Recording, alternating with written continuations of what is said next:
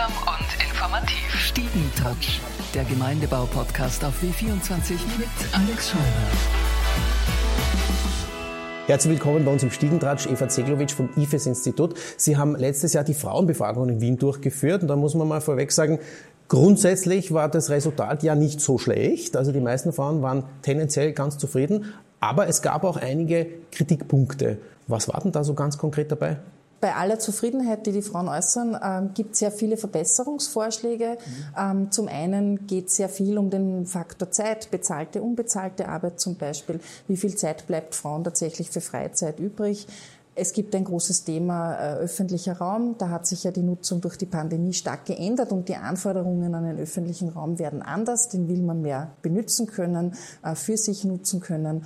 Äh, sehr das viele ist, Ideen. Einhaken, das ist ein spannendes Thema, weil das fällt einem, wenn man jung ist, nicht so auf. Aber da gibt es sozusagen, irgendwann geht das auseinander, dass der meiste Raum dann eigentlich für Männer konzipiert ist. Das beginnt bei den großen Fußballplätzen zum Beispiel, oder? Genau, die Frauen äußern da ein, einen, ein großes Bedürfnis Bedürfnis, dass es im öffentlichen Raum Plätze für sie gibt, wo man sich konsumfrei aufhalten kann, wo man sich auch sicher fühlt, wo man Freizeit verbringen kann das Pendant zum Fußballkäfig, äh, das fehlt halt an vielen Stellen. Ähm, und da gibt es einen großen Wunsch, damit der öffentliche Raum für Frauen, insbesondere für junge Frauen, besser nutzbar wird. Was waren noch so Punkte in dieser Befragung? Ähm, andere Themen, die sehr wichtig waren, ähm, war zum Beispiel der ganze Bereich äh, der, der, Arbeit, ja, bezahlte, unbezahlte Arbeit, Einkommensunterschiede sind sehr oft thematisiert worden, die viele Frauen wahrnehmen. Äh, es geht aber auch um einen äh, biografischen Blick, wie viel verdient man, wie viel hat man dann einmal Pension.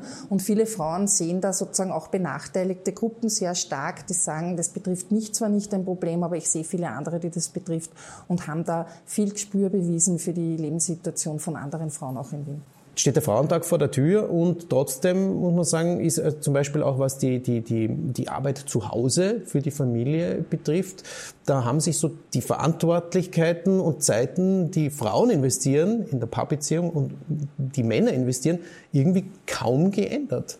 Ja, die, die Frage, wer macht zu Hause die Hausarbeit, wer macht die Kinderbetreuung, die ist tatsächlich immer noch total ungleich verteilt. Den Löwenanteil dieser unbezahlten Arbeit machen Frauen, auch wenn sie Vollzeit beschäftigt sind. Also sozusagen eine Vollzeitbeschäftigte Frau und ein Vollzeitbeschäftigter Mann in einer Paarbeziehung, das endet üblicherweise damit, dass trotzdem die Frau den Löwenanteil der unbezahlten Arbeit macht. Und da gibt es sicher viel Verbesserungsbedarf. Punkto Frauenbefragung kann man nochmal sagen, was war jetzt so eigentlich der absolut größte Wunsch? Was müsste man eigentlich jetzt sofort in die Hand nehmen und ändern? Was haben sich tatsächlich alle gewünscht? Was ist auch umsetzbar vor allem?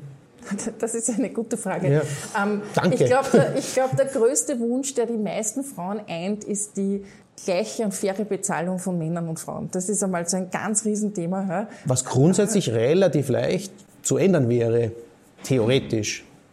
Muss nur jeder mitmachen. Genau, wenn jeder mitmacht, ist das alles kein Problem. Es gibt kein Gesetz, das es verhindern würde, meine ich damit. Ja. Ein, ein, zweiter, ein zweiter Bereich ist, der damit eng verbunden ist, ist natürlich alles, was ähm, Betreuung und Pflege, Kinder, Angehörige etc. betrifft, dass es da genug Angebote gibt.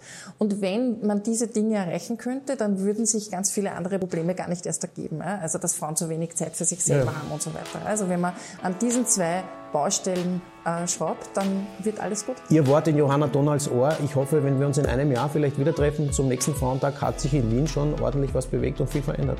Vielen Dank fürs Kommen. Danke für die Einladung. Stiegentouch, der Gemeindebau-Podcast auf W24 mit Alex Scheurer.